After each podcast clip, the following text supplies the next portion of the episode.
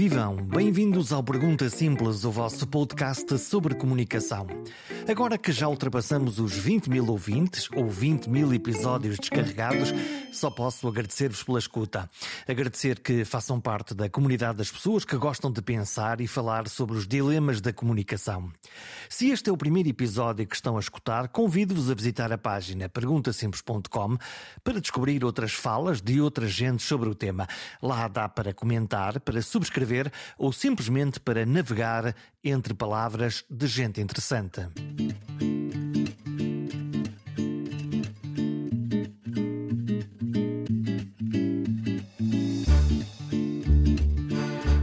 Este é um programa cheio de histórias e narrativas cruzadas. Não fora convidada uma jornalista, escritora e investigadora do jornalismo que se faz hoje em dia. Isabel Neri escreveu, por exemplo, a biografia de Sofia de Melo Breiner e também como uma doente súbita, ela própria, a contar a narrativa na primeira pessoa do que se sente quando se está deitado numa maca, num hospital, sem ninguém acertar com o diagnóstico. Durante vários anos escreveu na revista Visão e escreveu de um modo que junta factos, dos quais os jornalistas são escravos, com uma escrita praticamente literária. Todos estes rios de experiências, formas de ver e contar o mundo, redundaram na tese de doutoramento que defendeu há pouco tempo. A tese avalia o impacto que os textos jornalísticos tem em nós, tem na nossa mente. Comparando textos escritos da forma mais comum, das notícias do dia a dia, com os textos do chamado jornalismo literário. São, por exemplo, as crónicas escritas em grandes reportagens. Se leram Hemingway, está lá tudo. Só que não são romances, como no caso de Hemingway. São descrições de factos e emoções reais mas feitos de uma forma muito cuidada. Neste caso, usando uma das mais belas descrições de um dos mais terríveis acontecimentos da humanidade: o retrato da vida dos sobreviventes vítimas da bomba atómica em, Hiroshima, no Japão. Este é um programa sobre a honestidade subjetiva da fórmula jornalística moderna. Por isso há que medir como vai a profissão aos olhos de uma artesã do ofício. Como é que tu vês o ofício? Como vês o ofício? Como vês a profissão? É linda, é linda. A pergunta é maravilhosa. Maneira, é, é, é, quatro palavras. Como vês o ofício? Quatro palavras que precisam de muitas palavras para responder, mas sim, sim. Vejo de muitas maneiras, o que não sei se é necessariamente bom ou mau, não é? Vejo com preocupação uh, no aspecto da enfim, mais laboral, digamos assim, da precariedade dos jornalistas uh, uh, e da, da, do ambiente das redações que se tornou muito fabril, digamos, não é? Há uma, há uma lógica de, de produção contínua e não tanto de, de reflexão, de, de análise. Claro que o jornalismo noticioso é rápido, tem que ser rápido, mas ainda assim a maneira eh, como vamos abordar as coisas pode eh, ser mais pensada ou menos pensada, ou mais, mais reflexiva ou mais imediatista, enfim. Porque isso era uma das coisas que, quando eu e tu começamos nas redações, até com partilha de com jornalistas mais velhos, uma das coisas que era francamente interessante no ofício e na profissão era esse debate permanente da ideia e da maneira de fazer. Exatamente, isso, isso, exatamente. Isso é uma das coisas que eu sinto que se tem perdido muito por várias razões. Uh, só para só para te dar um, uma ideia eh, que tem a ver mais com o meu percurso pessoal, eu quando fui jornalista, eh, jornalista freelancer a primeira vez, que foi mais ou menos há 20 anos, uh, lembro-me que aquilo que sentia mais falta e aquilo que me fez eh, voltar a querer estar numa redação era exatamente o ambiente de redação. Essa partilha, essa discussão, esse aprender com o que via fazer, uh, a maneira como os jornalistas mais velhos atendiam o telefone, uh, contactavam com a fonte, faziam, enfim, pressão ele, para conseguir... Eles, eles não ensinavam, eles mostravam. Exato, e nós estávamos atentos, não é? neste momento, muito agravado pela pandemia, mas que já era bastante assim, um, as redações são sítios extremamente individualistas, em que cada jornalista está com umas cenas nos ouvidos, como nós estamos agora, mas por razões técnicas, não é? a tirar as suas entrevistas, a olhar para o seu computador. Um, e, portanto, essa, esse, esse lado relacional, um, que no fundo também implicava alguma crítica, não é? Porque uh, ouvíamos as opiniões em relação aos trabalhos uns dos outros. Até, não estou a dizer que isso desapareceu, mas é, é menos, uh, menos natural, menos imediato, menos. Perdeu-se a colmeia. Eu tenho essa sensação. Uh, tenho essa sensação. Depois há, há, há, há aspectos que têm mais a ver com, com, a evolução da sociedade em geral, que não é só o jornalismo, não é? Que numa. Há, há 20, mas mais ainda anos atrás, uh, havia muito a parte relacional uh, para além da parte profissional, ou seja, os jornalistas encontravam-se, uh, enfim, muitas vezes para beber copos, mas também não apenas, mas... Era um pretexto para estarem todos juntos. Era um pretexto para estarem todos juntos e, portanto, o jornalismo ia muito para além da, da, da vida da redação, não é? neste momento as pessoas estão... É, é, o, o, peso do trabalho é tal, não é? Que é difícil, claro que muitas coisas mudaram, a vida pessoal, há muitas mais mulheres na profissão, neste momento são mais mulheres na profissão do que homens, a questão de, de, de trabalhar madrugada dentro uh, torna-se complicada eh, para as vidas que se têm agora. Com horários parvos, normalmente, não é? Exatamente, mas. mas esse, esse, esse funcionamento tinha depois um lado bom, que era esse lado de relação e de convívio, que agora trabalha-se na mesma horas infindas, uh, mas de uma forma muito individual e, portanto, essa esse lado que era compensador, que era o lado afetivo, acho eu, e relacional, um, quase que, não estou a dizer não posso dizer que desapareceu, mas quase ó, diminuiu drasticamente. É? Tens na tua memória a melhor redação onde tu trabalhaste? Foi a primeira ou, ou não? Uh, não, é, é, um bocadinho difícil de dizer. A melhor redação em que trabalhei acho que foi a da Visão, sinceramente. Tanto é que foi onde estive mais tempo 15 anos. Nas outras tive dois, três e foram várias. exatamente, eu acho. Bom, por um lado, a qualidade do jornalismo era de facto boa, uh, muito boa, uh, para o tipo de jornalismo que eu queria fazer. Que eu queria fazer um jornalismo de reportagem, um jornalismo de mais, lá está mais. Jornalismo de ir ver e depois vir para contar e não aquilo que são, o faz meio uma breve, uma, uma coisa Não tanto muito... noticioso, porque era uma news magazine, não era tanto, não serve tanto para dar notícias, mas para nos dar o contexto, para nos dar a interpretação. Para etc. nos explicar o mundo. Mas teve muito a ver, por um lado, com essa questão da qualidade do jornalismo, do jornalismo mas também com a forma como nos relacionamos. Não era perfeita, evidentemente, porque depois, como em qualquer uh, organismo uh, onde há muitas pessoas, uh, há, há, conflitos, há desentendimentos, há, enfim, há, há todo o tipo de emoção, mas, mas existia também essa parte boa do apoio, do, do trabalhar em equipa, e isso fez com que eu estivesse muito mais tempo na visão, talvez do que eu imaginei numa fase inicial. O que é que te fica dos velhos jornalistas? Uh, depende do que entendemos por velhos. Velhos no sentido daqueles que, que, que te ensinaram, no fundo. Uh, nós fazemos parte da primeira leva de pessoas que chegam ao jornalismo licenciados ou com cursos superiores e acabamos por encontrar gente com muitíssima experiência, com muita capacidade de fazer coisas, mas da tarimba, no fundo, da, de, de fazer mais do que ter estudado para fazer. Eh, eu perguntava disto de entendes por velhos, porque ainda há, agora, por razões que têm a ver com outro trabalho que estou a fazer, tenho estado a ver muitos muitas eh, trabalhos jornalísticos dos anos 70 e tal, 80. E, e, esta ideia de que temos que antigamente era tudo muito bom não é nada verdade, não é? É uma ideia romântica. Coisa, é uma ideia bastante romântica. Sim. Há ali uma altura em que as coisas são muito. Não, não, quer dizer que os jornalistas não fossem bons, mas a maneira Podemos como se trabalhava. que o jornalismo de hoje em dia evoluiu muito e que a qualidade de jornalística, como é normal em qualquer coisa, evoluiu para melhor. Sim, sem dúvida, mas ia, ia dar o, o, o, exemplo depois um bocadinho mais para a frente, por exemplo, do, do, do Castro Monteiro, não é? Que tinha uma, eh, por um lado, essa, essa, essa ADN de repórter um, ehm, e por outro lado, uma grande sensibilidade para, para, o, para falar para o público, para as pessoas, para o que, para o que se pretendia, um, ehm, para o que se pretendia, quer dizer, para onde queríamos chegar, não é? Onde, quem queríamos chegar, como queríamos chegar, eh, que era uma coisa claramente intuitiva, não tens nenhuma fórmula até hoje, por, muito, uh, por muita investigação que se faça. Não dá para ensinar. Uh, Dá, eu acho que dá, dá para ensinar, eh, mas não, eh, não fechando, ou seja, não dizendo isto é assim e não pode ser de outra maneira, mas dizendo o que, o que como se pode eh, chegar àquilo que pretendemos da melhor maneira, com melhor qualidade, servindo melhor o leitor, que há muito, esta ideia de servir é, é, muito importante para o jornalismo e isso, lá está, isso aprende-se de facto nas redações, no, no, no, no convívio, no contacto nas perguntas, no, nas dúvidas, no que corre mal também, quer dizer, não é? Hum, e, e, e, por exemplo, esse é um exemplo, mas há, há, há muitas outras pessoas que, que, que, me ensinaram, às vezes até com, com experiências negativas. Sim.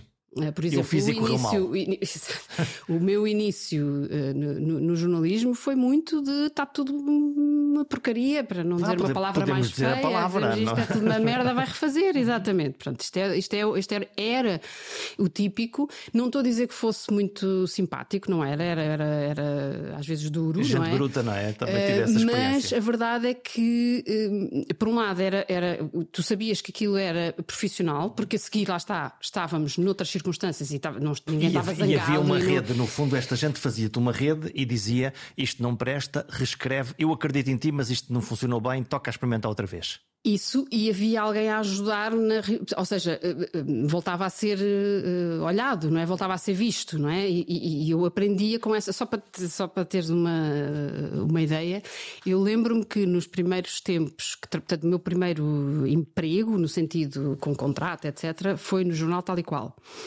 E eu, durante algum tempo, não sei agora quanto, guardava o texto que eu tinha escrito e o texto que tinha sido editado, é, verdade, é, é, para, e depois ver, para ver a evolução. Para ver o que, é que, o que é que tinha sido corrigido. Não, não, obviamente não estava toda a hora a olhar para aquilo, mas eu achava importante perceber o que é que eu tinha feito, feito mal, portanto, esse processo, não é? esse processo de aprendizagem.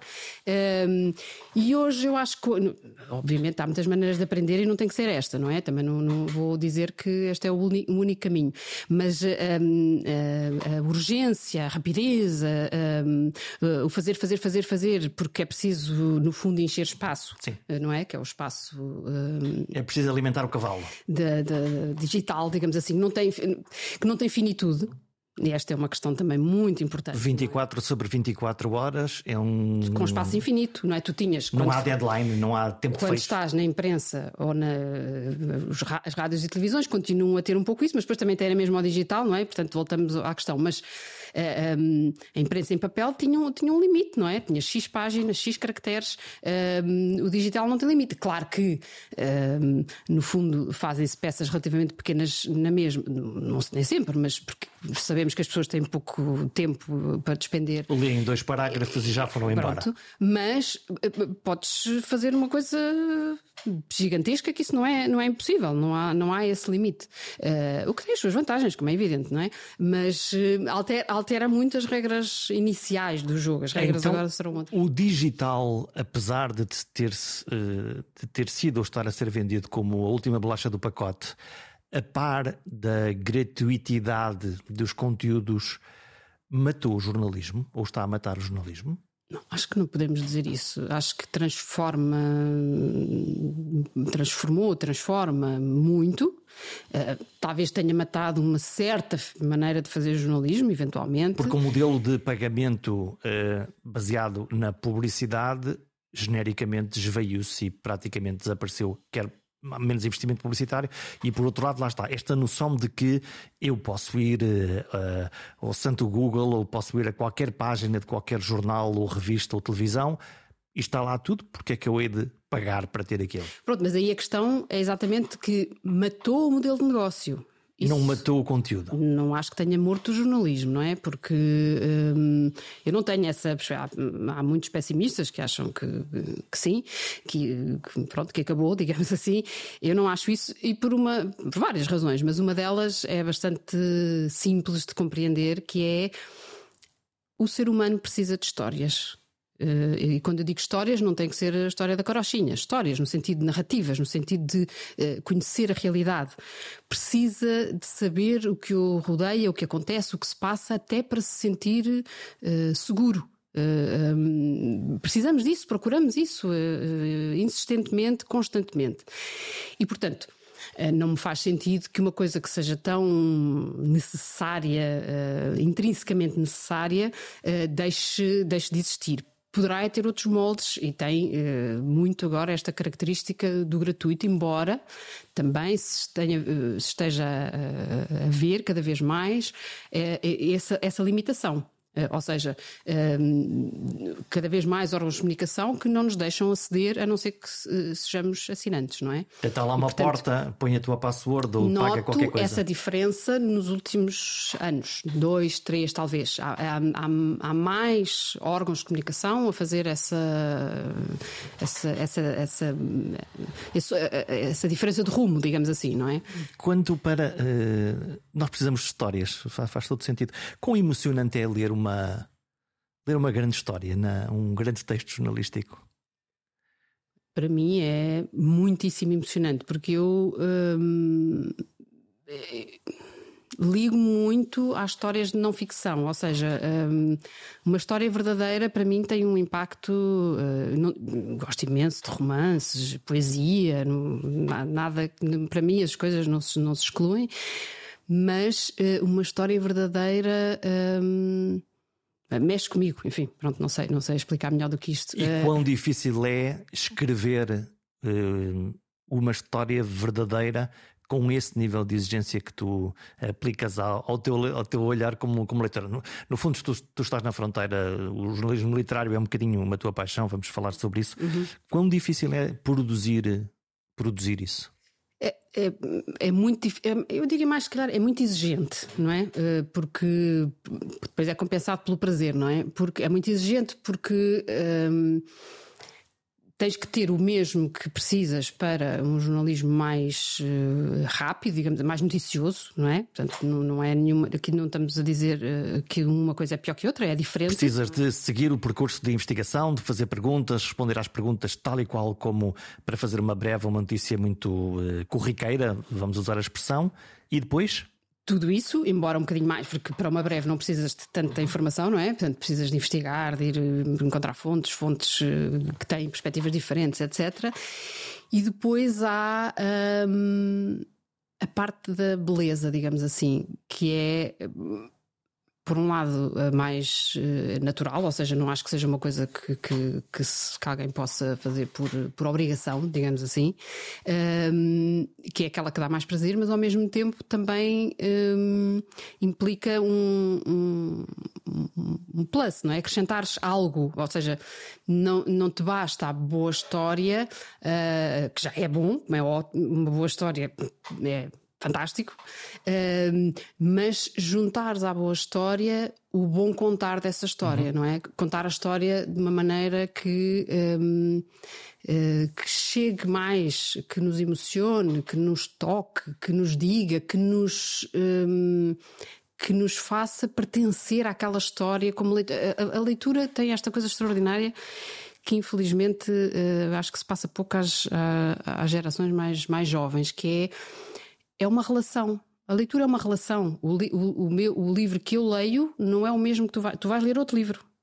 As palavras são as mesmas, as páginas são as mesmas, mas tu vais ler outro livro. Vais acrescentar vais ler, lá. Tu vais ler a história com a tua vivência, com a tua ligação. e é? como é que se faz, na ótica de quem escreve uma história, como é que se faz para conseguir essa ignição, essa, essa ligação àquele leitor que tu não conheces, tu não fazes a mesma ideia quem é, não sabes eh, quem sente, o que sente, porque sente. Temos uma ideia mais ou menos abstrata de quem é que nos está a ler. Pois isso é uma, é uma eu não sei, eu não Nós sei bem a resposta os dois a falar, a essa... mas eu não faço a mínima ideia quem é que está do outro lado a ouvir e se se sente aqui ao nosso lado uh, ouvir a conversa e, e a assistir ou se está distraído a fazer uma coisa qualquer. Eu acho que a única resposta minimamente objetiva para isso tem a ver com a empatia, não é? Eh, um, eu, para contar uma boa história, ponho-me no lugar da pessoa que eu estou a retratar ou a ouvir, eh, enfim. E depois é como se. É, é, é, difícil de explicar, mas é como se eu, através daquela pessoa, estivesse a falar diretamente para o, para o meu leitor, que eu não sei quem é, mas eu estou a falar para alguém. Alguém me está a ouvir como quando se tu te estou... apagasses para, para deixar aquela voz fluir? Exatamente, exatamente. Por isso é que a questão da, a questão da objetividade hum, é, é, muito interessante, dá muitas discussões. Uh, Acreditas mas podemos, nela? podemos um, um, para mim, a objetividade é o contar da forma mais fidedigna possível aquilo que eu percepcionei e ouvi. Ou seja, aquela pessoa que eu estou a ouvir uh, vai chegar ao meu leitor e isso é mais objetivo uh, do que subjetivo, embora possa ter um lado emocional, ou seja. Hum. hum, vamos lá, vamos por isso. É, é uma espécie de honestidade subjetiva. Exato, muito bem. Muito bem resumido. Gostas da. Gostei, porque, adorei. Porque... Pronto, é que eu estava aqui com dificuldade não, em encontrar uma palavra só, porque. Porque, porque essa questão de. Se ligarmos a ideia de objetividade à ideia de verdade, que também é muito complexa e deu e dará para os filósofos escreverem durante todo o tempo que a, que a humanidade conseguir existir, a verdade é mais verdadeira com alguma, eh, com alguma subjetividade, no sentido em que eh, as percepções, as sensações também fazem parte da verdade. Isso é, aliás, o que tem vindo a ser constatado pelos neurocientistas, como António Damasio, por exemplo, que nos diz as emoções também são uh, uh, realidade, não é? Uh, também fazem parte de nós, não são uma coisa à parte. Aquilo que... que... nós sentimos, o medo, a emoção, a vontade, vale tanto como contares esta pessoa levantou-se daqui e foi para ali. É rigorosamente assim. Porque faz parte da verdade, não é? Se essa pessoa se levantou triste, isso é mais verdadeiro que, do que se eu disser só que a pessoa se levantou. Fica isso é, limitado, é, é, uma, é uma limitação. Isso é uma ação, realidade. digamos assim, é uma ação, não é uma história. Se, se eu disser que se levantou triste, já estou a começar a contar uma história, não é? E já estou a ligar-me ao leitor, porque. Que eu quero saber porque, porque é, que ele está triste, não é? Porque é como nós nos ligamos, é pelas emoções. Os factos. Hum, são muito importantes. Eu sou, sou fanática de factos, isso dá uma trabalheira louca, mas hum, chegam-nos melhor se vierem com, com a parte humana, com as pessoas, não é? Uh... Tu dedicaste os últimos uh, anos precisamente a, a, estudar um ângulo, neste caso do jornalismo dito literário. O que é que é jornalismo literário?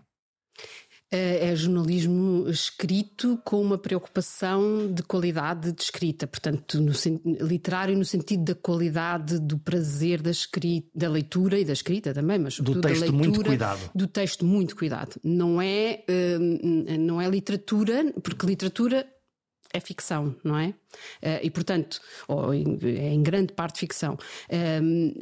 Não é apenas literatura, é literário, porque uh, engloba essa, essa, essas técnicas, de, engloba as técnicas da literatura sem ser literatura. Com Portanto, base estamos a falar factos. do formato, no fundo, não é? Com base nos factos, porque senão, porque senão uh, uh, pode ter a palavra, não pode ter a palavra jornalismo, não é? Quando tem a palavra jornalismo, temos de ter o lado. Não é, é literatura, e maravilha, maravilha, que, que bom que é ver literatura. E tu metes-te numa empreitada nos últimos anos uma loucura, digo eu, fazer um doutoramento sobre isto.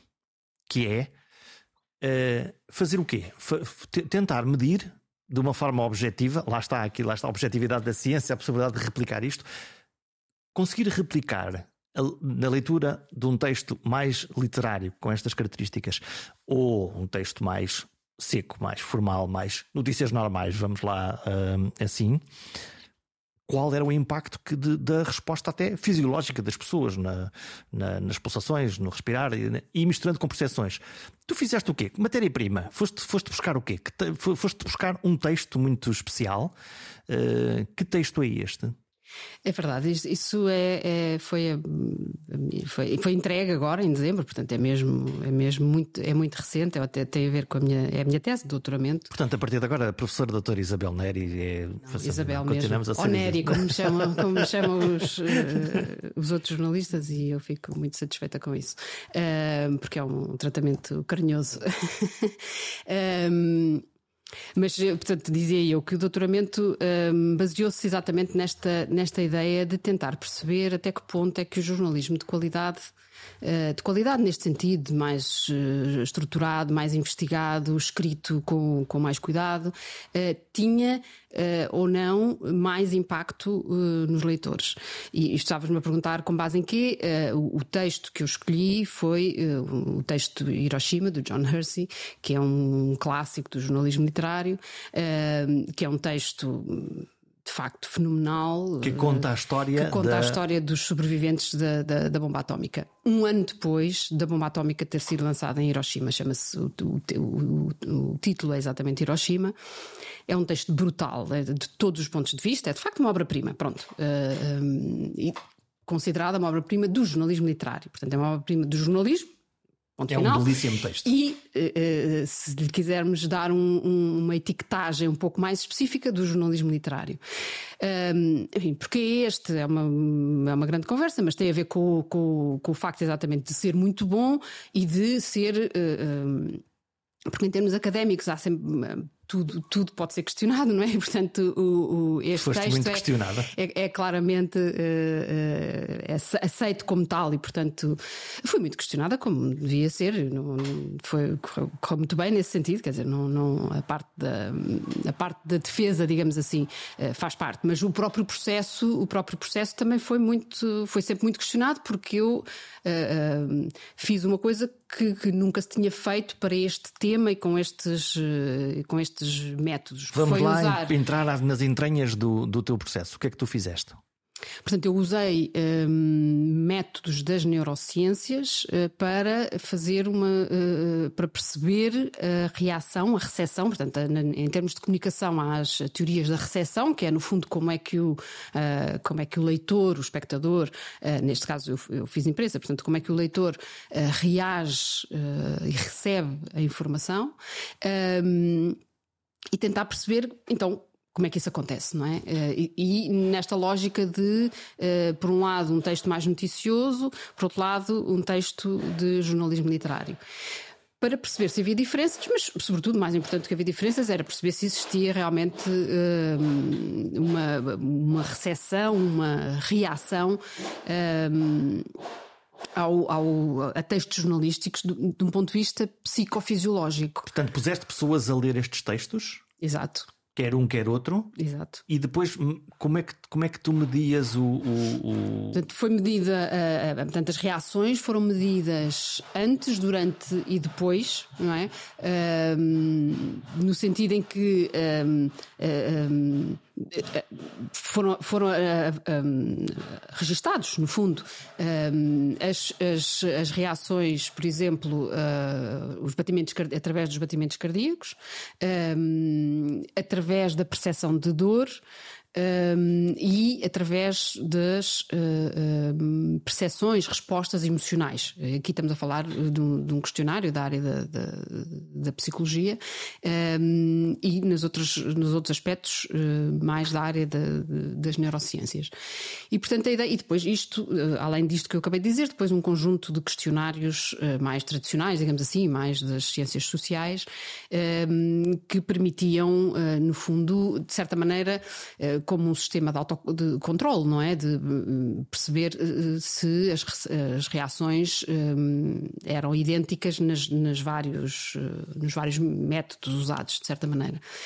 Um, e as conclusões é que, é que umas corroboraram as outras, realmente. Quer dizer, não há. Uh, imagina, uma pessoa que no questionário responde que aquele texto lhe causou muita emoção, depois não é uh, contraditório com as reações mais uh, psicofisiológicas, como a percepção de dor e, a, e, a, e, o batimento cardíaco.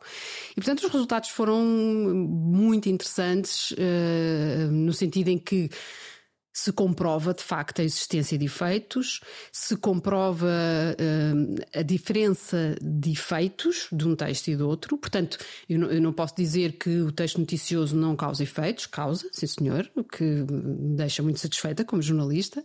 Uh, o de jornalismo literário causa efeitos uh, um pouco diferentes, mais emocionais, mais profundos. E depois houve ainda um, um outro, uma outra avaliação que tinha a ver com as características mais pessoais. E esse aspecto também é muito interessante porque permitiu-nos perceber que uh, as características pessoais tinham uma enorme influência uh, na, na, nessas, nessas reações psicofisiológicas, não é? O que também é muito interessante para, nossa, para o nosso questionamento como jornalistas, porque é sempre aquilo que estávamos a falar há pouco, a decisão de fazer um tema e, e, como chegar ao leitor, etc.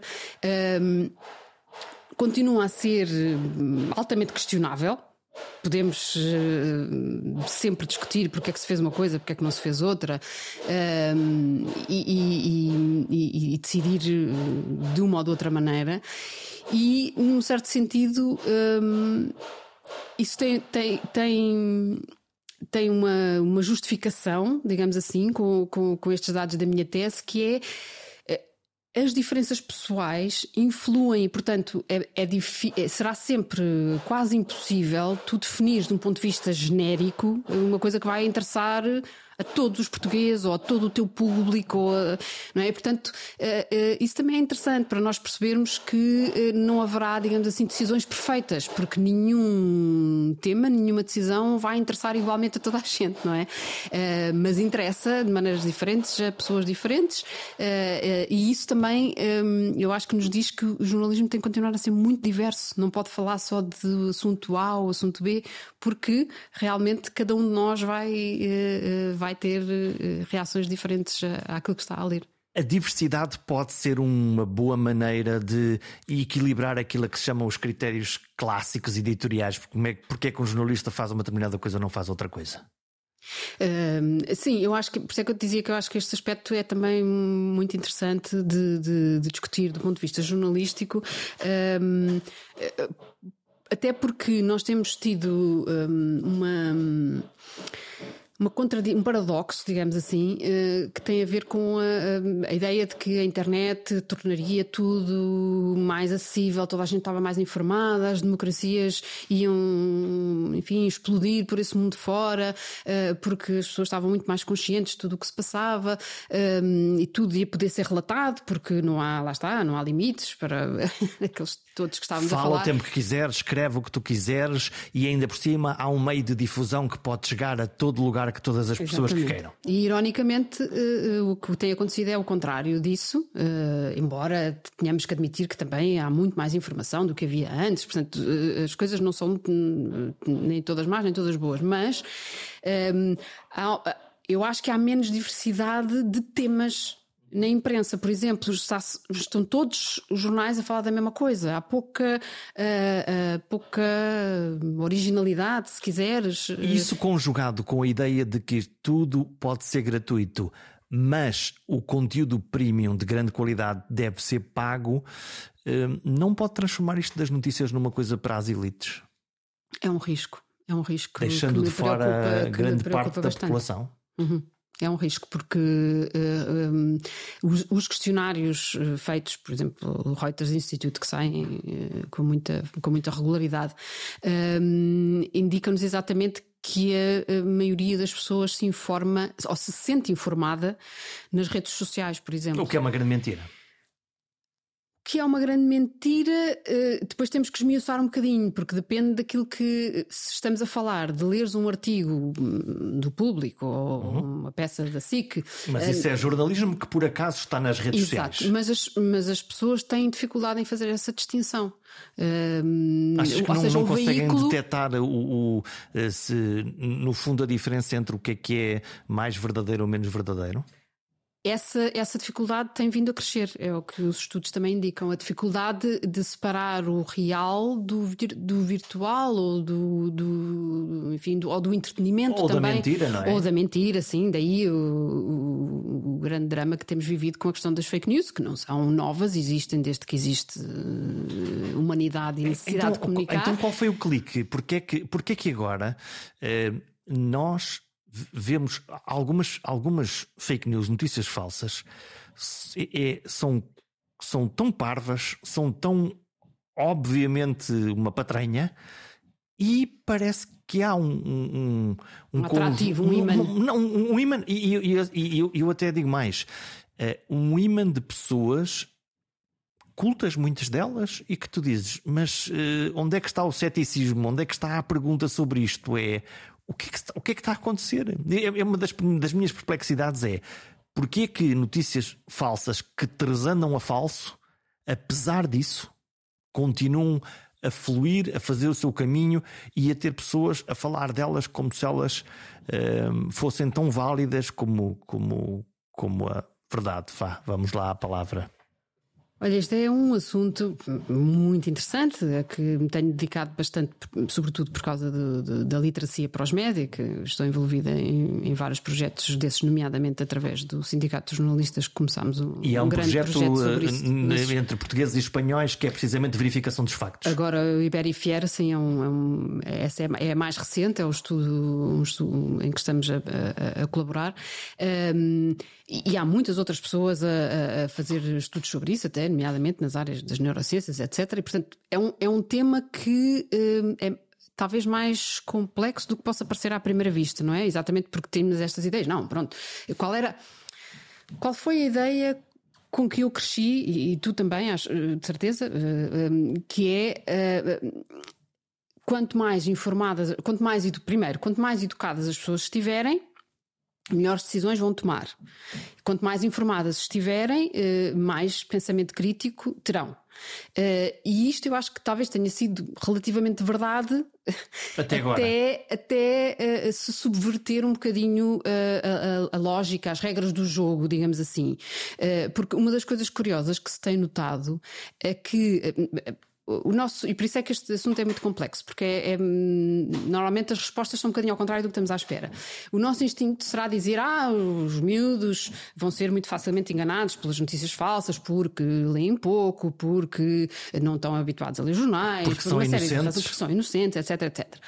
Tudo isso poderá ser verdade, mas uma das coisas que se tem constatado é que as pessoas mais velhas são mais vulneráveis às notícias falsas, falsificadas. Nós preferimos o termo falsificado exatamente porque há uma intenção. Porque estão, notícias... estão adulteradas as notícias. As Sim, notícias. exatamente. Mas tu não, não, não ficas surpreendida, e, e eu confesso que não, esse fenómeno eu não consigo perceber. Eu não consigo perceber pessoas que, eh, no fundo, são da nossa tribo, que são da comunicação ou que são do jornalismo, que, que são que, que leem livros, que têm pensamento crítico à cabeça e que subitamente, nossos amigos, nós apanhamos a defender aquilo que eu chamo de teorias a Terra é plana e que existe uma entidade qualquer que está a pensar um plano terrível que a única coisa é que nos quer. De histórias, estás a ver? Não, não. e portanto, como a realidade não está a conseguir dar-nos respostas, nós vamos buscar. Portanto, é, é, é a velha lógica. Eu, eu, costumava contar aos meus uh, jovens estagiários que era não deixes que a verdade nunca te estraga uma boa história. Que era, é, é quase. Isso, mas voltando à ideia da. Porque, porque isso ajuda a responder à tua, à tua questão, não é? À questão de todos nós, da ideia da complexidade, é que depois há outros aspectos uh, mais subtis, talvez, uh, como por exemplo a crise das instituições. Tu deixas de confiar deixas de confiar naquela uh, instituição que te dava as respostas, que te dizia que o melhor era isto ou aquilo. Eu já não confio no governo, eu já não confio no tribunal, eu já não consigo, já não confio no médico, no jornalista. No... Exatamente. Mas uh... essa desconfiança até devia ter quiçá um efeito positivo, que é. E, eu, eu penso que terá. Desconfio, seja, logo processo, vou verificar. Não é? não é? Eh, pois, mas isso depois vais verificar onde não acreditas em nada. Não é? vais verificar, se calhar vais verificar naquele que dá a melhor história. Então, é, é, enfim, de uma maneira muito simplificada, os jornalistas estão a é falhar o, que... o, seu, o seu papel de curadores. Também estão, também estão. Uh, não, mas não só, não só por culpa dos jornalistas, mas também, enfim, uh, mas não só por culpa dos jornalistas. Uh, há um afastamento, das, assim como há um afastamento das pessoas em relação à, à, à política, enfim, uma série de, de, questões que têm a ver com a nossa vida em sociedade, também há um afastamento das pessoas em relação ao jornalismo. E eu acho curioso que às vezes não há noção que umas coisas estão relacionadas com as outras, uhum. não é? Quando agora vou, vou dar aqui um salto. Mas quando um político uh, uh, ataca uh, ferozmente outro político, pelas razões, por, por razões táticas pelas razões e para táticas, pelas razões que entende, é? nada, enfim, tudo e popularidade. Isso, a certa altura entra-se num nível tal que eu acho que se perde a noção de que isso se vira contra os políticos em geral e não só contra aquilo que, que se quer atacar. Tem um efeito de boomerang. Claramente, eu acho que isso tem. tem... Mas, mas, depois há, há, fenómenos muito curiosos. Eu não, não, quero citar, até porque estamos em período eleitoral, uhum. mas, mas nós estamos, gravamos no dia seguinte ao debate dos dois mais fortes candidatos a primeiro-ministros, eh, o, uh, uh, Rui Rio e, e, António Costa. E o debate foi genericamente, o tom do debate foi um debate civilizado, onde se trocaram ideias, e enfim, aquilo teve a repercussão que é suposto ter. Mas ao mesmo tempo, ao longo destes debates, nós temos candidatos quiçá de partidos mais pequenos, seguramente partidos mais pequenos, mas cuja agressividade da linguagem e a forma e a maneira põem quase toda a gente a comentar mais esses debates pela parafernália, pelo circo, quase, desculpem a expressão, do que propriamente o que é que eles disseram efetivamente, que ideias é que defendem, o que, se forem eleitos, o que é que vão fazer. Estamos todos muito animados com o. Com, com, com, a cosmética, com, a, com, com, o teatrinho? Esse é o lado, se calhar, eh, assim meio futebolístico, se calhar, da, da questão, não é? Ganhei eu, é... ganhei aquele, eu, eu, eu, Sim, gosto deste ou não é gosto daquele. Que é uma. Uh, uh, penso que uma das razões porque o, futebol é tão, é tão popular é porque é, é, fácil, digamos assim, quer dizer, não é preciso. Qualquer pessoa pode olhar e ter opinião sobre, não é? É, é, fácil perceber se meteu gol, se não meteu gol. Não, não, há uma, depois, não é se é penalti, não é? prova, já, já é, é outra coisa, isso já não perguntes, não é? Mas se meteu gol ou não, já sei, já sei. Essa parte sei, mesmo, Entrou mesmo não perceber nada do assunto. Em princípio será gol. Exato, exatamente. um, e, e, e, portanto, no fundo, é é fácil seguir esse, esses caminhos mais uh, opinativo, opinativos no sentido, porque a opinião deverá ser uma coisa mais, mais sustentada, dispara não é? Mas dispara, dispara também, sim. É, é, consegues comentar com muita facilidade se a pessoa foi mais agressiva ou, ou não. Já não comentas com tanta facilidade se o candidato estava bem preparado, se está a falar dos temas que. Gosto desta ideia ou não gosto daquela aquela. se é uma ideia que já tinha sido dita, se é uma ideia que já vinha de outro governo, é para aí já tens estar mais informado. E, é? portanto, já estás a falar hum, de outro nível de discussão e, e de conversa. E às tantas estamos a, a, a, falar do acessório, porque estamos a falar da gafe do candidato, estamos a falar de, de, de, do momento uh, em que ele espalhou ao comprido numa coisa que se calhar não tem interesse nenhum, ao invés de nos estarmos a fixar de, ok, ele disse estas coisas que são mais interessantes e estas em que eu, por simplesmente, não concordo com este candidato ou com aquele. Que é o lado do, do, do, da curiosidade, digamos assim, que sempre existirá, não é? Agora, um, não pode ser, ser, suficiente para eu tomar uma decisão uh, de voto, não é? Um, mas eu penso que aí também não podemos.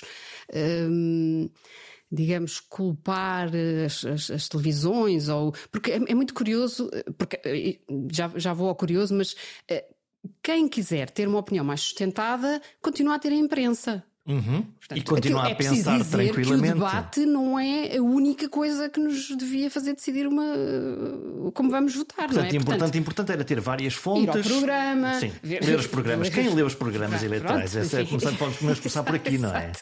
Quem é que não lê os programas? Mas. Uh, há este, este, este lado um bocadinho de espetáculo, não é? Que, que, que as televisões exploram, talvez bem, não sei, não quero ser, não, não, não, sou, é não é a minha especialidade, seu... não é a minha especialidade, mas uh, um, quem achar que isso não é suficiente tem, se não houvesse alternativa que era muito mau, não é? Mas existe, que, ela está aí. Existe a alternativa, não é? Portanto, se quiser estar melhor informado para tomar uma decisão melhor, porque a grande questão é porque é que Porque é que precisamos de informação? Não é? Podemos dizer, ah, não preciso de jornais para nada, não é? Ninguém, ninguém é obrigado a comprar jornais. É, é, precisas de, de jornais exatamente para tomar uma melhor decisão. Ora, se tu entendes que vives uh, num mundo uh, em que, em, que, em que o cenário é disruptivo, digamos assim, que as instituições não prestam, nada vale, nada ninguém é honesto, uh, para que é que vai. Não, também sentes que a tua decisão também não tem importância não é? O teu, o teu poder sobre. Faça o que eu fizer, não, não vai mudar nada Nada no muda nada. Há muito, esse, há muito esse discurso, não é? que pode ser uma, enfim, uma certa desistência, mas também não é culpa só dos cidadãos, como é evidente, não é? Portanto, há todo um conjunto de coisas que se passam uh, que também uh, vem muito desta, um, desta lógica guerrilheira, se quiseres, não é? Tudo muito, eu sou contra, sou a favor. Uh, como se... Há uma agressividade latente e, e expressa que, que, se, que se vê, nomeadamente nas, nas redes sociais. Uh, um, e, no, no, outro dia estávamos, estávamos os dois a, a falar, até muito a propósito agora deste descrédito das instituições, e subitamente aparecem umas instituições que têm vou-lhe chamar instituições, não sei se lhe podemos chamar instituições, um, ehm, que não têm nenhum uh, controlo, que não têm uh, nenhuma. Um, ehm, não têm praticamente nenhum escrutínio. Estou a pensar nos Facebooks desta vida e uh, confesso-te que se diverte-me, apesar da história não ser muito divertida, a tua luta contra o Facebook, que é o Facebook descobre que tu és jornalista. E a partir desse momento, em vez de melhorar a tua vida, inferniza-te é, pois, eu ainda não decidi se é uma luta, porque eu quando, quando, decidi, quando decido, por isso é que ainda não consegui tomar a decisão, tenho tido mais com, que, é que, com que me preocupar. Quando eu decido que é uma luta, a coisa vai, vai bastante uh, a, a, sério. Um, pois, um dia assim, sem, sem mais, eh, que há umas semanas, uh, o Facebook decidiu bloquear uma conta, um, para, no fundo, enfim, vou, vou simplificar, para meu próprio bem, uhum. uh, porque, eu precisa, porque eu precisava, para me proteger, portanto, qual paizinho, que eu não pedi, uh, para, porque eu precisava de melhorar as minhas, uh, a segurança da minha conta. E eu, a primeira, à primeira vista, olha, bom, vamos lá ver então, melhorar é a segurança falta? da minha conta. Uhum. Quando é que a coisa se complica? Em dois, em dois momentos. Primeiro, quando percebo que isso eh, é um bloqueio absoluto, ou seja, das duas, uma, ou eu altero, ou eu concordo que realmente estou muito mal protegida e uh, tomo algumas medidas. Ficaste refém? Fico completamente.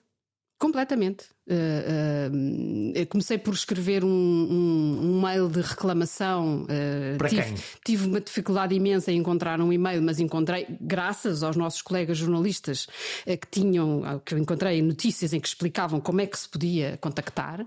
e quando contactei, a resposta, a resposta que recebi, percebo que é um, que é um, que é um robô que me dá a resposta e que nem percebeu a minha irritação. Lá está, não percebe o lado emocional. E portanto responde-me como uma coisa. Então, então para, desistir do Facebook, portanto, para, para, para Vai-te embora, não me chateias. Como eu criticava, uhum. não é? Uhum. O, o, o, bot percebeu que eu estava a ser crítica e disse-me: então pronto, se quer ir embora, faça assim, assim, assim. Portanto, logo, o divórcio logo ali, logo ali assinado, sem. Pronto, parece-me bem que seja fácil, sim senhor. Uh, isto, isto, é porque o Facebook já foi muito criticado, exatamente porque não conseguias apagar não a tua pegada, exato, digamos não assim. Sair de lá. Pronto. Uh, mas não era isso que eu queria. O que eu queria eu queria. Tu querias um casamento feliz. Eu queria, queria, queria, melhorar a relação, não é? Isso, isso de facto dá algum trabalho. Uh, até na vida, na vida real, quanto mais no, nestas coisas. Um, e, portanto, continuei a tentar perceber como é que podia uh, uh, alterar a situação e percebo que as três hipóteses que me dão têm a ver com uma, uh, um, aceitar cookies. Uhum. Portanto, em troca de publicidade, nós damos-te mais segurança. Bizarro. Sério? Bizarro. Uh, a outra implicava ter uma coisa, um mail paralelo, um mail, portanto, implicava eu ir criar uma outra coisa que eu não tenho e que não devia ser obrigada a ter. E uma, a terceira uh, implicava eu pagar para estar mais segura. Ah. Hum. Portanto, ou pagavas por publicidade, ou pagavas para estar mais segura, ou inventavas um método que era, no fundo, uma mentira, que é um subterfúgio qualquer para conseguir manter a, eh, a tua idoneidade na rede. Portanto, dizem-me, não está, não está, atenção, está, não está segura, com, enfim, com ar querido, digamos assim. Depois dizem-me, como não está segura, também não pode cá estar. Uh, e uh, como não pode cá estar, também se pode ir embora, já que nós não nos preocupamos nada com isso. Sendo que. Sendo que uma das justificações para esse chamado Facebook Protect tem a ver com grupos profissionais. Um deles, o grupo dos jornalistas. Portanto, a explicação tem a ver com isto. Estão-nos a arrebanhar? Claramente já estariam. Agora, assim, descaradamente, eh, isto significa que o algoritmo nos agrupa. Está a fazer cluster, está a fazer sim. E neste momento nós achamos que isto é tudo muito inocente, porque põe, põe as pessoas, a maior parte, põe lá umas fotografias de férias e umas coisas assim, portanto, o que é que se interessa, não é? Uh, mas na verdade isto tudo se encaminha para a ditadura digital. Uh, e mesmo diga assim, ah, não vai haver, não, ditadura não, porque isto ou porque aquilo, uh, a verdade que não está minimamente consciencializada é que o poder neste momento é digital. Portanto, nós podemos estar aqui a discutir eleições e candidatos e tal. O verdadeiro poder está uh, uh, no acesso ou não a digital, no uh, teres capacidade económica ou não para passares a informação que entendes, porque isto volta ao tema que estávamos a ver há pouco da, internet nos trazer liberdade e democracia, eh, quando na verdade o que sabemos é que os sistemas autoritários controlam completamente eh, uhum. o acesso à internet, o acesso às redes sociais, os dias em que podes ou não podes, quem pode ou não pode. Que conteúdos etc. é que passam, que não passam, quem é que escreve ou quem não escreve. Mas o próprio, no, no, caso de que estamos aqui a, a, ver, o próprio Facebook toma essa atitude uh, uh, indiscriminadamente e de forma completamente totalitária porque eh, acontece esta coisa extraordinária que é eu neste momento tenho o meu e-mail atolado de mails do Facebook a dizer-me que a lembrar, Jorge Correia a, gostou que... não sei de quê. Eu, Mas tu não consegues lá ir ver. Não, é, não só não consigo lá ir ver, como não consigo apagar essas notificações. Ou seja, digo assim: pronto, então não quero nada com isto. Vou apagar estas. Eu não consigo apagar as notificações porque eu não consigo entrar na minha conta. Enquanto eu não aceitar nenhuma daquelas possibilidades de segurança que muito, muito uh, amavelmente me querem impor, não é nada amavelmente, mas uhum. enfim, ironicamente, uh, eu também não posso uh, deixar de estar em ligação com, com o sistema. e isto eu acho que é muito preocupante, porque é. É isso, é um poder, é um poder totalitário. Eu não tenho capacidade para alterar isto e para e, e lá está, portanto, aparentemente, não, não, enquanto eu quando uh, reclamo de uma determinada empresa em princípio, não será assim, mas em princípio a empresa tentará que eu não deixe de ser e. No, e normalmente há uma pessoa que aparece do outro lado a quem a gente cada pode... vez menos, mas Sim. enfim, não é? Ainda há alguma tentativa nesse aspecto.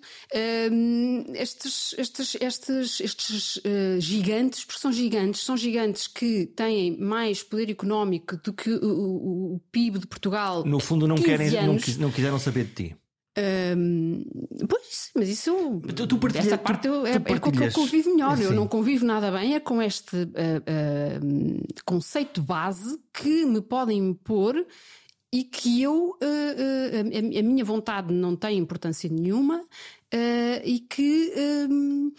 no fundo, eu, como eles são detentores da tecnologia, eu não tenho forma. Tu estás em casa deles, no fundo, quer dizer, aquela ideia de que aquilo também era nosso fugiu, Sim, não claro, é? Claro. É, tu, tu, partilhas isto com, com, com outras pessoas, em particular jornalistas também, e, e, e o que é mais surpreendente é que nem toda a gente atribui ou atribuiu a mesma importância que tu a isto que aconteceu. Não, a maior parte não atribui importância nenhuma. Achou, pois, então é normal, então eh, tens que melhorar os, os, os, eh, a tua segurança.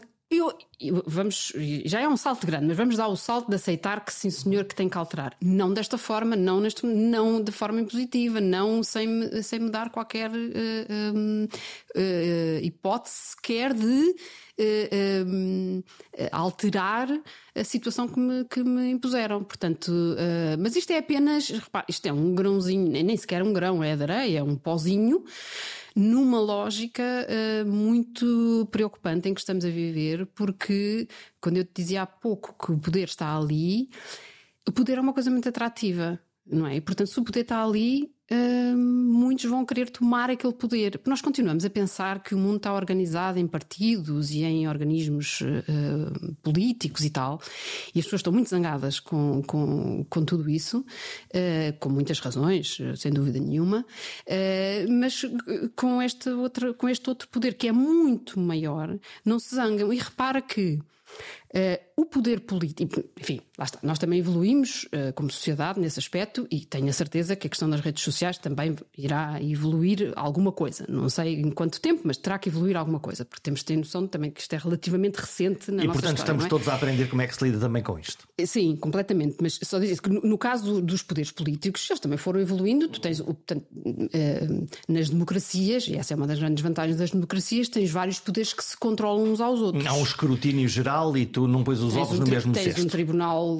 eh, tens um sistema judicial, tens um tribunal constitucional, tens um, tens um presidente da República, tens um governo, tens um parlamento e, portanto, todos esses poderes eh, devem. eh, eh, Quando alguém tentar abusar do seu poder, a gente tem, nós temos a expectativa de que o sistema vai funcionar e que Pode não ser perfeito, mas, Mas- mas vai- vai mas- funcionar. Mas, há essa estrutura. o presidente Agora, no controla caso, o governo, o parlamento controla no o caso governo por da aí rede social, diz-me tu, quem é que controla? Ninguém. E, portanto, um poder deste tamanho não pode continuar eh, à solta, digamos assim. Porque eu não posso basear-me apenas na boa vontade de quem tem, tem, tem todo este poder e todo este dinheiro, porque estamos a falar de um poder eh, gigante economicamente, eh, além do poder da informação. Portanto, estamos aqui numa conjugação muito eh, enfim, preocupante. Eh, Embora eu acho sempre que há a solução. Mas, é para- mas só há a solução se as pessoas começarem a ter consciência e eh, eh, reagirem de alguma forma. Hum, para fecharmos este, este episódio, este podcast, vou citar-te. A caminho do teatro, encontro-me com uma amiga que me ofereceu eh, os bilhetes. Mais adiante, um amigo que não via há 20 anos. E entre uma coisa e outra, cruzo-me com uma figura pública que vou entrevistar, embora essa figura pública não saiba ainda que vai ser entrevistada por mim. essa ideia é gira. Para quem não é nada esoterismo, só há uma explicação. Há muito tempo que não saía à rua. Isto está-nos a dar cabo de vida, esta Covid, não está? Está mesmo, e, e- acho que vai ser assim durante muitos anos, não só porque, porque o vírus não vai desaparecer, mas também porque os, os efeitos hum, eh, sociais, psicológicos, emocionais hum, Vão estar aí. estão, vão estar aí, sem dúvida. Eu lembro-me agora que tu hum, escreveste um, eh, um livro, escreveste vários, vários livros, escreveste, nomeadamente a, a biografia de, de Sofia de Mel Breiner, Salve-nos salve a poesia, Ma- mas hum, há um pequeno livro que tu escreves que é um, que é um ensaio que, na realidade, tu dizes, todos precisamos de histórias, não é? E tu contas a tua história de quando tu ficaste doente e, e o período que vai desde o seres saudável e imortal até esse acidente, um derrame cerebral, é disso que estamos a falar, e, e- e tudo aquilo que acontece, é uma história de vulnerabilidade. É também. Porque ho- hoje, se calhar, sentamos, sentimos todos assim, e, e tu sentiste de uma forma aguda num determinado eh, momento que foi estar no, fundo de uma maca a, a ver as, as luzes do teto a, a contar esta história. É muito interessante que faças agora a ponto, porque eu eh, penso, eh, tive reações muito diferentes da maior parte das pessoas em relação à pandemia, logo numa fase inicial. Eh, nunca num sentido negacionista, nunca num sentido que, pronto, isto não é nada, não vale a pena estarmos preocupados, mas no sentido que, e, e- e digo isto muitas vezes, enganei-me em tudo relativamente à pandemia, menos ao, ao facto de que iria ser um- uma coisa muito prolongada nas nossas vidas. Isso para mim ficou logo claro pouco tempo depois. Não assim. vinha e ia logo. Uh, e nesse sentido, achei sempre que o que precisávamos fazer era aprender a viver com essa nova realidade. E não tanto esconder-nos, fechar-nos todos em casa. E não estou a dizer que isso não foi preciso num certo momento. Não, não vale a pena uh, agora entrar nesse, porque já aconteceu tanta coisa que era difícil agora entrar aqui quando é que devia ter acontecido, não devia ter acontecido. Em algum momento, se calhar, justificou-se. Até porque mas... estávamos todos a aprender, todos é todos mesmo, não é? Exatamente, Como é que, gente, exatamente. como é que Mas- sobrevivemos a isto? Mas quando falava com outras pessoas, sen- a certa altura, não foi logo, mas a certa altura comecei a pensar: talvez eu tenha esta perspectiva, porque já passei por uma coisa que me fez pensar que a vida tinha de continuar, apesar de, de- de- de estarmos eh, perante um problema muito grave, porque no, no caso daquilo que eu tive, além de, além de ter sido potencialmente, muito potencialmente mortal, porque 70% das pessoas morrem com aquilo que eu tive. Além disso, depois fui vítima de negligência médica, eh, que é outro tema também muito interessante, porque em, Portugal temos um, uma maneira de encarar o, o, problema muito negativa para os doentes, porque se entra nesta lógica de negligência, eh, que significa, do ponto de vista jurídico, uma lógica de crime e, obviamente, na esmagadora maioria dos casos, do que se trata é de um erro, eh, a esmagadora maioria bem, será uma coisa de, enfim, de filme, digamos assim, o médico que faz uma coisa, de, que comete um, um, erro que prejudica o seu doente por dolo, por, por, por, vontade, por vontade. Fazer, e, portanto, sim entrando nesta lógica, é, é, quase impossível tu conseguires uh, ganhar em tribunal. Há casos, mas é, é, é muito difícil, porque é, é, quase, eh, é quase impossível uma situação dessas acontecer. Portanto, o que tem acontecido nos, noutros países, como França, por exemplo, é que se uh, as coisas alteraram-se do ponto de vista jurídico e olhas para o problema como um erro e como uma, uh, uma causa e efeito, ou seja,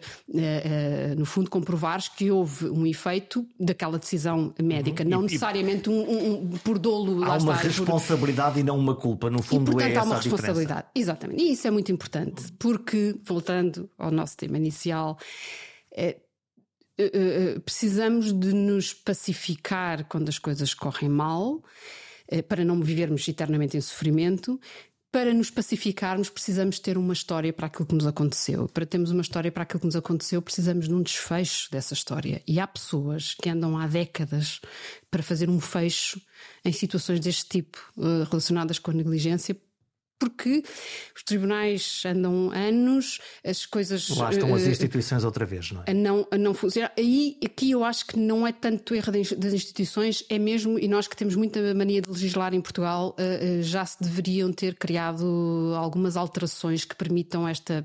Embora também seja de instituição, porque de facto as instituições podem olhar. A, a, legislação que existe, apesar de tudo, permite que encares as coisas de outra forma, embora não fosse mal haver algumas alterações.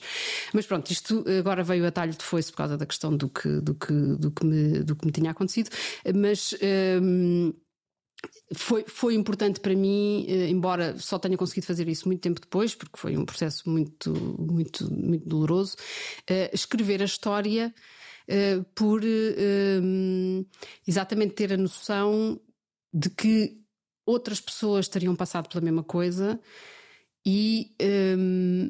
Seria muito improvável que outras pessoas, até por razões estatísticas, como uhum. eu já disse, que outras pessoas tivessem passado pela mesma coisa, tivessem sobrevivido e soubessem escrever um livro sobre o tema, não é? E, portanto, uh, essas, essas uh, características, digamos assim, obrigaram-te a escrever sobre pessoa, isso de certa maneira, sim. Eu senti uma certa, uma certa responsabilidade que, é, que vai de encontro a, um, a, um, a, uma, uma, frase que eu gosto muito, porque eu acho que se aplica a, muitas decisões que tenho tomado depois disso, que é assumir a responsabilidade de estarmos vivos, que é uma, enfim, um pensamento de um filósofo francês.